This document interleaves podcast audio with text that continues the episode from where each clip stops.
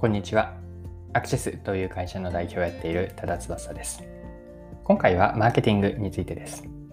でこの内容からわかることは、一言で言うと、新商品とかサービスを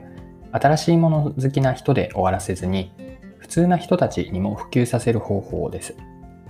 より具体的にご説明をすると、まずイノベーター理論とキャズム理論を取り上げるんですけれども、特に後者のキャズム理論におけるキャズム、これは溝という意味なんですが、溝がなぜ生まれるのかと溝を乗り越える方法です。これが、えっと、専門用語になるんですが、アーリーマジョリティへ普及させる方法を見ていければと思っています。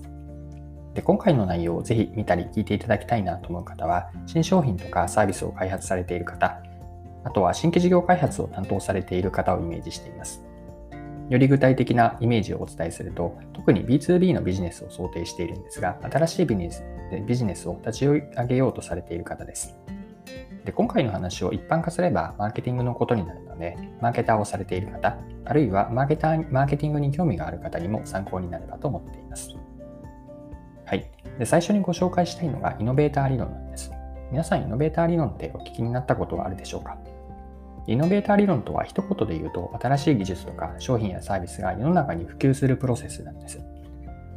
で人によって新しいものを取り入れたり、新商品を買うタイミングというのは、こう早かったり遅かったりってありますよね。でイノベーター理論では、ここからこの考え方をもとに人を5つのタイプに分類します。で5つというのは順番に、えっと、カタカナになるんですが、イノベーター、アーリーアダプター、アーリーマジョリティ、レイトマジョリティ、そしてラガードです。で詳しくはここでは触れないんですが、今回特に見ていきたいのが、2つ目と3つ目のアーリーアダプターとアーリーマジョリティです。で、アーリーアダプターとアーリーマジョリティの日本語訳を言うと、アーリーアダプターというのは初期採用者です。で、アーリーマジョリティは前期追随者、マジョリティと言っているように、多くの人たちになります。で、イノベーター理論では、それぞれの普及のこう時間軸と人数規模からこう曲線、えっと、正規分布のような曲線で説明されるんです。で、ここからもう一つの理論であるキャズム理論に入っていきたいんですが、えっと、一つ目から二つ目のイノベーターとアーリーアダプターを合計すると、おおよそ人数としては16%と言われます。で、この16%、15%からちょっと超えたぐらいなんですが、この16%を超えるかというのが商品やサービスが普及するかどうかの分岐点になるんです。これを別の捉え方をすれば、2つ目のアーリーアダプターと3つ目のアーリーマジョリティには溝があるんですね。で溝溝というのをキャズムというんですが、えー、溝が超え、普及のために超えなければいけない関門のようになるんです。で、改めてなぜアーリーアダプターとアーリーマジョリティの間に溝が存在するかなんですが、それはこの両者ですね。アーリーアダプターとアーリーマジョリティは特徴が全く異なるからなんです。で具体的にそれぞれどういう人たちが特徴を挙げていくと、まずアーリーアダプターというのは自分が良いと思ったものを選ぶ傾向にあります。まあ、他者とかこう他の人の利用とか導入はあまり気にしない特徴があります。というのも、アーリーアダプターの人って機能とかスペックを聞いただけで、その良し悪しというのが判断できるんですね。あとは先進的なもの、新しいものへの心理的なハードルは低いというのも特徴です。で一方のアーリーマジョリティはどういう人たちかというと、他者の動向を伺って成功事例を知りたいと思っている人たちです。慎重なんですねで。自分たちのメリットを見極めて、具体的には効果とかコスパを重視します。で新しいものにこう真っ先に飛び乗るタイプではないんですね。世の中の流れに敏感で、こっちだなと思ったら流れていくんだけれども、アーリーアダプターの人たちに比べると、新しいものへの心理的ハードルは少し高くなります。で、とはいえ、アーリーマジョリティとはマジョリティという言葉が入っているように、アーリーマジョリティまで行っていくと、よりこう普及していくんですね。で、アーリーマジョリティに広げるときって、本当にこうイメージとしては新しい市場に打って出るくらいの、それぐらいの新しい顧客を捕まえに行くというぐらいのイメージを持っておくといいんです。では、えっと、ここからはですね、CASM を超えるために別の表現をすると、アーリーアダプターからアーリーマジョリティに広げていくためにはどうすればいいのかというのを考えていきましょ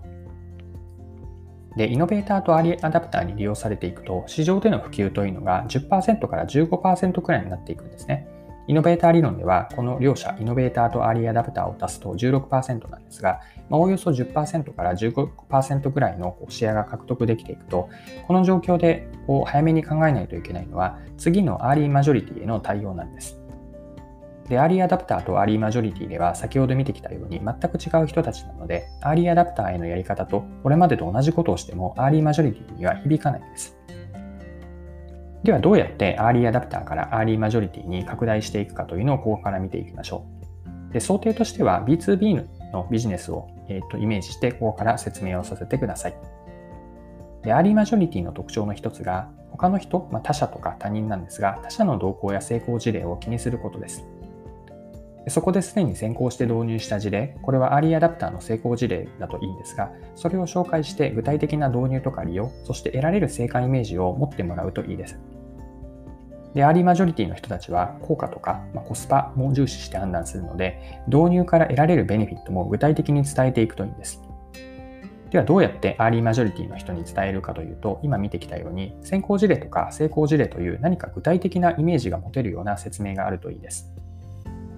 まあ、そして結果だけではなくて、例えば導入前の課題や背景がこういう状況だったというところから入って、そして導入によって得られるベネフィット、まあ、経済的な効果を示していくといいです。具体的にはベネフィットというのは利便性の向上であったり、経済的効果というのは工数やコストの削減、あるいはお客さんが増えて最終的に売上や利益がこれぐらい増加したといったようなこうベネフィットです。で、また導入プロセスもどういう人たちが何を誰がいつというスケジュール感も含めてプロセスを提示していくといいですし、あと課金とか、えっと、価格についてですね、これも納得感のあるような説明ができると、アーリーマジョリティの人たちはこう耳を傾けてくれます。で、改めてアーリーマジョリティの人たちって新しいことを導入して失敗したくないと考える傾向があるんです。で、これは新しいものに興味を持ってくれやすいアーリーアダプターに比べるとこう特徴だなと思っていて、いわば少しこう保守的な、全くこう新しいものに目を向けないということではないんですが、相対的には保守的なんです。で、これがどうなっていくかというと、例えばさっきの、えっと、ご説明したアーリーマジョリティの伝え方の最後に価格とか課金方法について触れたんですが、ここを補足しておくと、えっと、相手にとって納得感のある、課金とか説明方法をしたいんですよね。例えば初期コストは初期コストの考え方としてこれまで使っていた、えっと、サービスの導入金額と同等のものとしてそしてランニングコストというのは期待されるコスト減と同水準にするんです。つまり何を言っていくかというと何を言っているかというと、ランニングコストというのは売上が増えれば、つまりコストを削減した以外の分がそのまま自分たちの利益になるような、こういった課金方法を設定すると、相手には魅力のある、ロジックが通っているので、えっと、新しいものを導入してくれるハードルを下げることができるんです。